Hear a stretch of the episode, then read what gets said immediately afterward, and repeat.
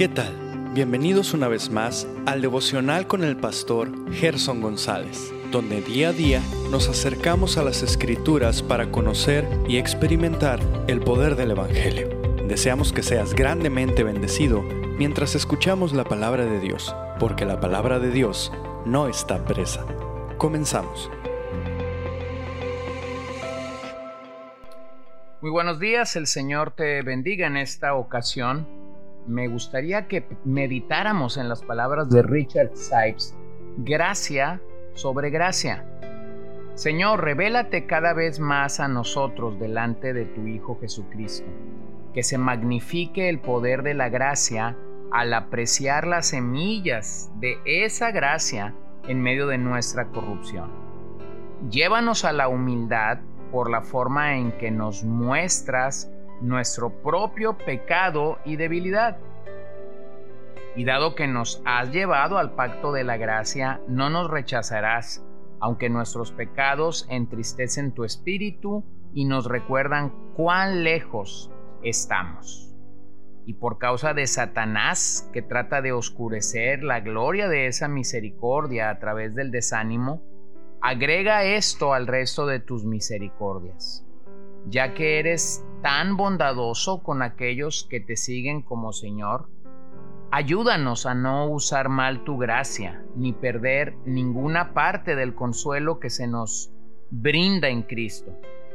Que el poder prevaleciente de tu Espíritu sea evidencia de la verdad de la gracia iniciada en nosotros una promesa de victoria final para el tiempo en que tú serás todo en todo, todo tuyo, por la eternidad.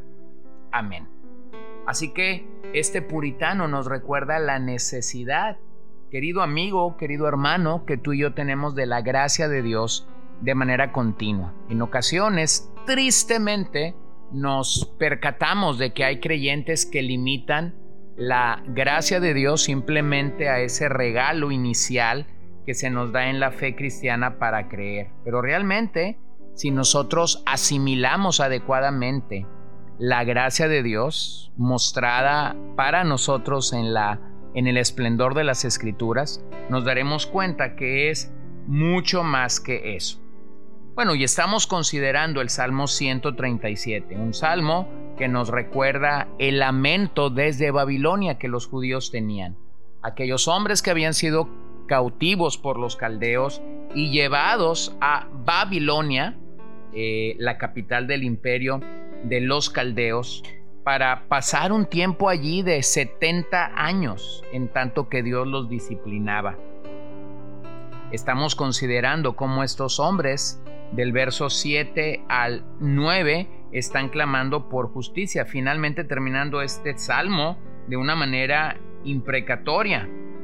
Aquella Babilonia que hoy resplandecía en el día que ellos estaban escribiendo esto, un día sería desolada, al igual que Jerusalén tuvo su momento de esplendor y después su momento ah, de gran calamidad cuando fue totalmente destruida.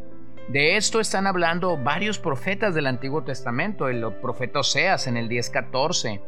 Por tanto, en tus pueblos se levantará el alboroto y todas tus fortalezas serán destruidas, como destruyó Salmán a Arbel en el día de la batalla, cuando la madre fue destrozada con los hijos. El profeta Nahum en el 3:10 sin embargo, ella fue llevada en cautiverio. También sus pequeños fueron estrellados en las encrucijadas de todas las calles y sobre sus varones echaron suertes. Y todos sus grandes fueron aprisionados con grillos. O Isaías 13:16, sus niños serán estrellados delante de ellos, sus casas serán saqueadas y violadas sus mujeres. Bueno, el Salmo fue escrito unos años antes de la caída de Babilonia y Dios está dando estas palabras a los profetas también.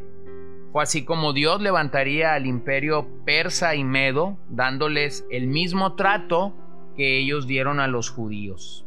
Así que el salmista sería bienaventurado la nación o el imperio que fuese el instrumento humano que Dios mismo quisiera usar para la destrucción de Babilonia. Es a eso a donde está apuntando el Salmo. Todo indica que el instrumento utilizado fue el rey Ciro, el rey de los medos y de los persas. En ese sentido fue prosperado por Dios mismo, de tal manera que la Biblia lo llamó siervo de Dios.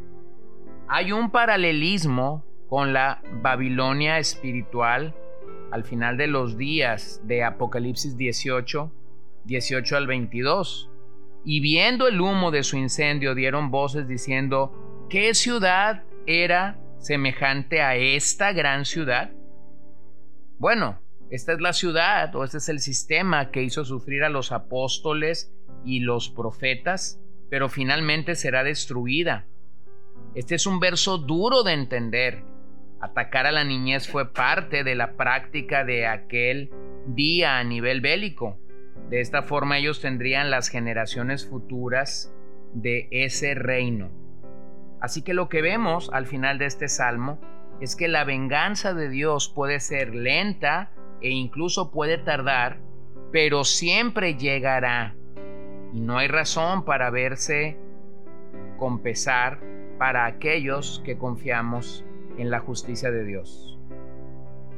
Bueno, la realidad es que cuando estamos como la nación de, de, Judá, en cautiverio, en tristeza, en calamidad, pareciera ser que la justicia de Dios no nos es obvia. Pareciera ser que la justicia de Dios es algo que nosotros no asimilamos de manera correcta o adecuada. No es fácil reconciliar, yo lo sé que no es fácil reconciliar estos versos con el Nuevo Testamento, donde se nos manda que bendigamos a nuestros enemigos, pero reconocemos que no el salmista, no es el salmista quien está tomando venganza, sino que él pide la justicia de Dios en este caso. Así que los cautivos de aquel día no contaron, no cantaron, ni tocaron instrumento alguno, pero lo que sí hicieron fue desahogarse con justas imprecaciones, las cuales no esperaban sus opresores. De la misma manera debemos hacer nosotros con el pecado.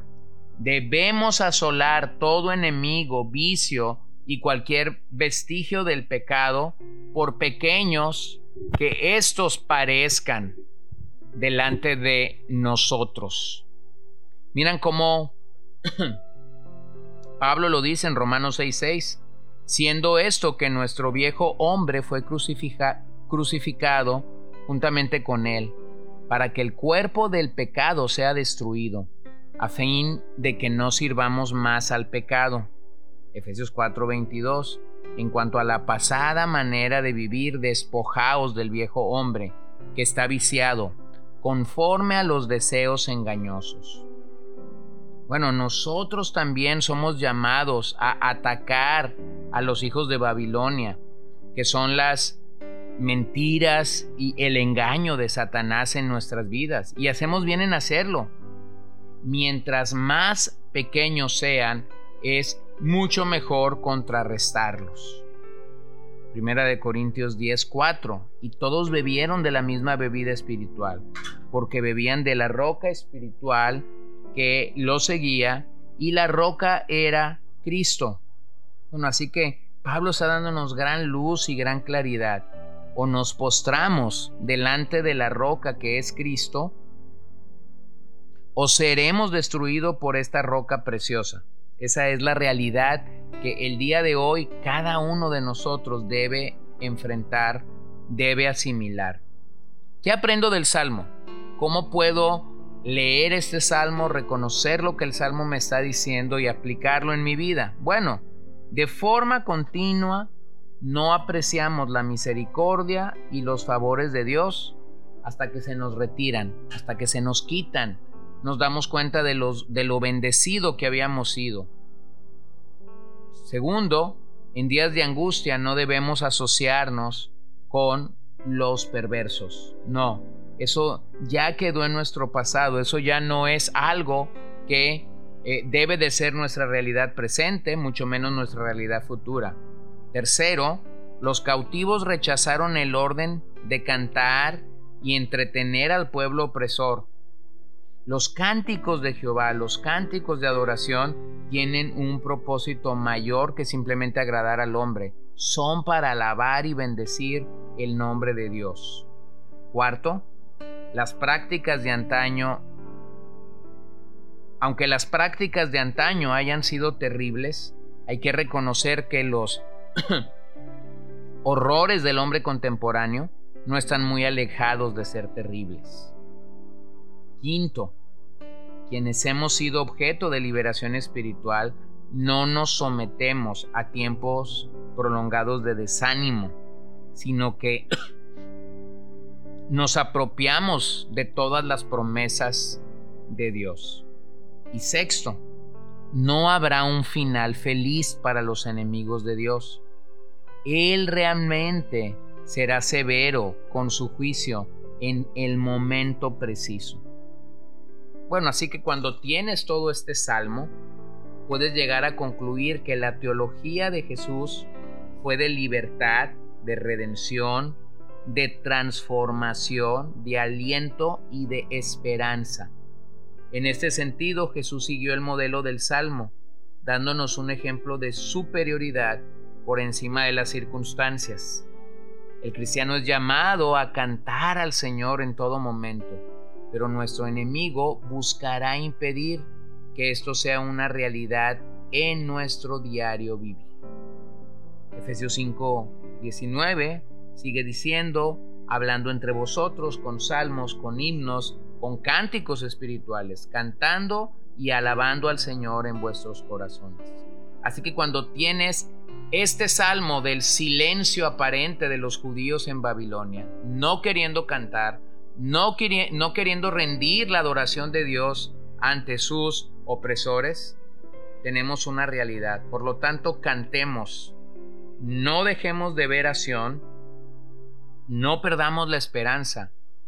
Aun si hoy mismo eh, te encuentras abatido u oprimido por tus enemigos, no dejes de cantar y recuerda, un día el Señor ejecutará venganza sobre todos y sobre cada uno de nuestros enemigos, dando el golpe final. Así que alabemos a Dios porque Él es bueno y porque cantar al Señor es apropiado y es agradable. Oremos esta mañana. Padre, gracias te doy por la oportunidad que nos das de poder concluir este salmo en el que tristemente podemos ver que tu alabanza se silenció en Babilonia, pero cuando lo entendemos, nos damos cuenta que los judíos realmente estaban tristes, su adoración conllevaba la idea de estar en Jerusalén, de estar en el templo, y ahora ni Jerusalén ni el templo eran sus realidades presentes. De la misma manera nosotros podemos estar enfrentando agonía, calamidad, dolores, sufrimientos, y sin embargo nos mandas a que te cantemos. Te pedimos perdón cuando no hemos alabado y adorado tu nombre porque hemos puesto por delante nuestros sentimientos o nuestras emociones. Rogamos que tú hables a nuestras vidas, que tú ministres nuestros corazones y nuestras vidas para tu gloria. Y todo esto lo pedimos en el nombre de Jesús y te damos gracias, Señor. Bendice el día que hoy iniciamos, bendice eh, nuestros labores, nuestras familias. Si alguien este día no te conoce, permite que el Evangelio pueda brillar en sus corazones y te puedan alabar y te puedan adorar, porque solo tú eres digno y merecedor de toda gloria. En tu nombre oramos, Señor. Amén. Gracias por acompañarnos el día de hoy. No olvides compartir este devocional con todos tus conocidos y recuerda que puedes seguirnos en Podbean, Spotify y Facebook como CCBN Los Mochis para que puedas escuchar todos los mensajes, los devocionales y también seguir nuestras transmisiones en vivo. Esperamos que nos acompañes el día de mañana. Que el Señor te bendiga.